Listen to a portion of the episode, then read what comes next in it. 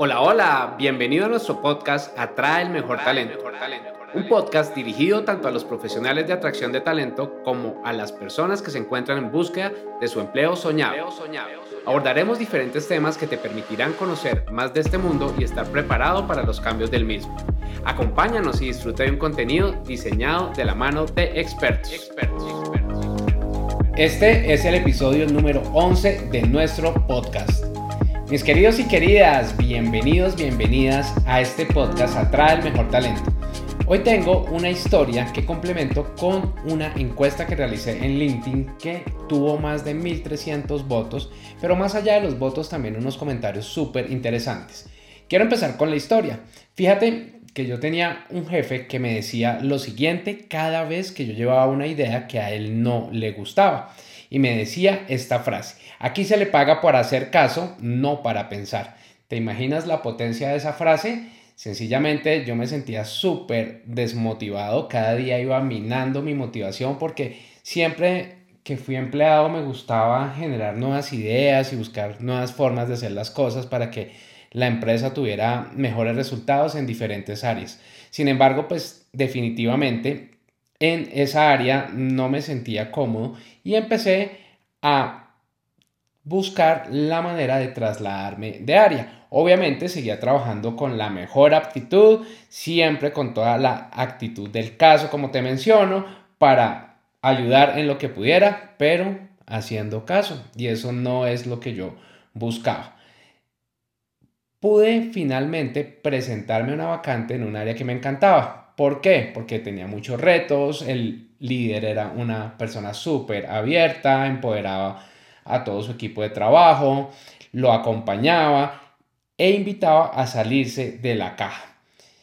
Claramente logré pasar, lo cual me dio muchísima emoción el haber podido pasar en este nuevo cargo y seguir aportándole a la empresa porque era una empresa que me encantaba.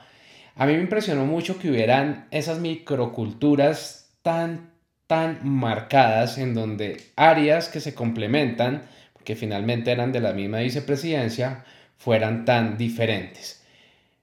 Allí, para hacer la historia corta, este ex jefe que me decía que aquí se le paga por hacer caso y no por pensar,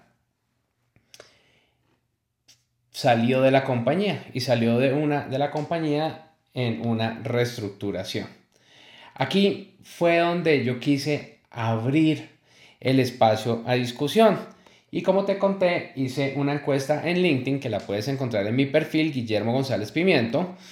Y la pregunta era, ¿qué motiva más a un empleado para ser feliz? Habían cuatro opciones. Número uno, salario. Número dos, empoderamiento. Número tres, equilibrio de vida. Y siempre en las encuestas dejo la cuarta opción para que me cuenten en comentarios.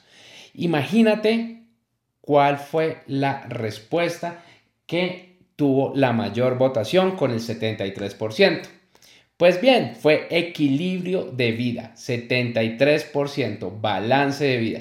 Después le siguió empoderamiento con el 13% y el 12% el salario. Esto empieza a mostrar que existe una tendencia diferente a lo que veíamos en años pasados, en muchos años pasados, ya largos años, en donde lo más importante era el salario.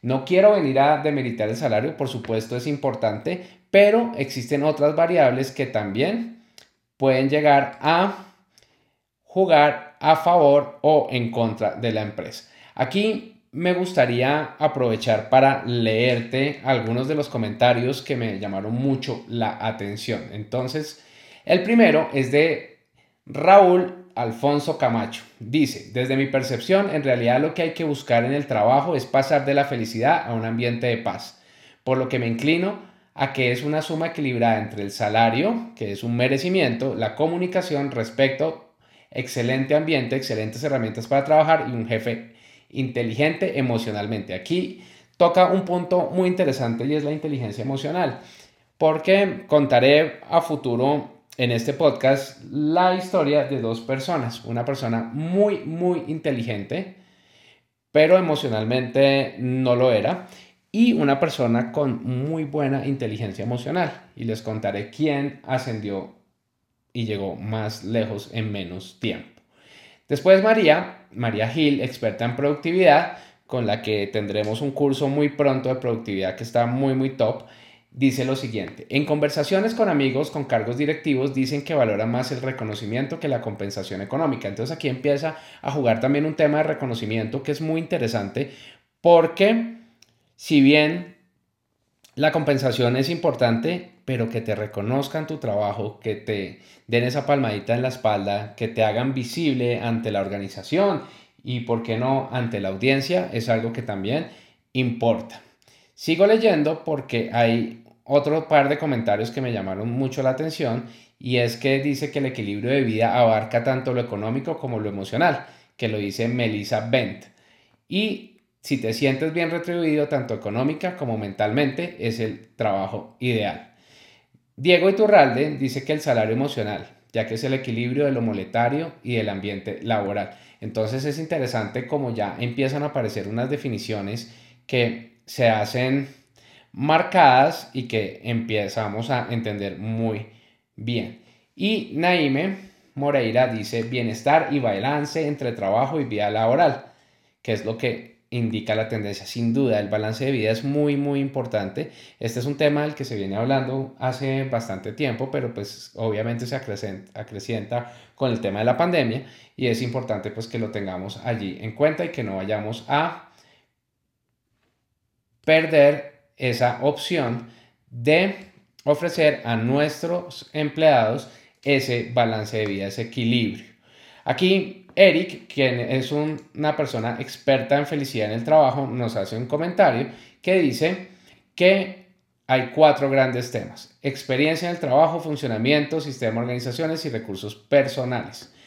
Esto lo trae de acuerdo a un estudio de la Universidad de Berkeley que cada uno de los temas tiene un balance. Entonces, dice lo siguiente. Recursos personales, ya que las empresas están formadas por personas y cada uno de nosotros tenemos la capacidad y el potencial de buscar momentos de plenitud, como líderes y como el equipo. Sistema organizacional tiene que ver con diseño, puestos, incentivos, claridad de roles y responsabilidades, junto con el ambiente y el clima. Funcionamiento en el trabajo, autoexpresión, relaciones en el trabajo, sentido de control, sentido de progreso y experiencia del trabajo, propósito de vida alineado con propósito del trabajo, compromiso, emociones placenteras o displacenteras. Este estudio es bien interesante. Yo tuve la oportunidad de entrar a profundizar y pues tiene varios puntos que me llamaron mucho la atención. Por allí aparece el doctor Adonis Tupac Ramírez, alumno, y dice lo siguiente, un jefe debe ser un líder que inspire, motive, que cree espacios para discutir las ideas, que sepa escuchar, enseñar y aprender de sus colegas. Lo que más motiva es la posibilidad de crecer, aprender y la posibilidad de discutir las ideas. Como ves, hay más de 50 comentarios.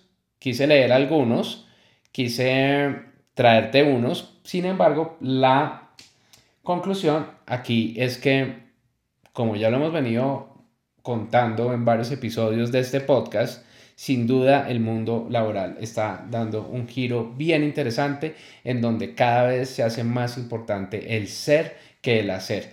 Entonces, como líderes y como personas que estemos en atracción de talento, es muy relevante encontrar ese talento que sienta gran motivación y que sienta retribuido tanto económica como en otros aspectos como el equilibrio de vida, su salud mental, todo el esfuerzo que está haciendo. Asimismo, nunca, pero nunca, nunca olvides la oportunidad que debes darle a el colaborador de aportar y por supuesto de aprender. El equilibrio perfecto. Aporta, aprende un gran balance de vida y una compensación que sea justa.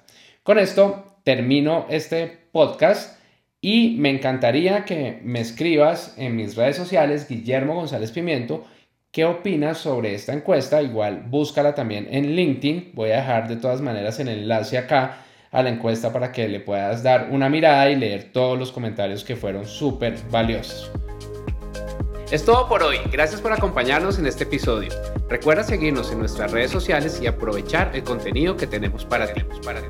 Atraer y retener el mejor talento es la mejor inversión para tu compañía.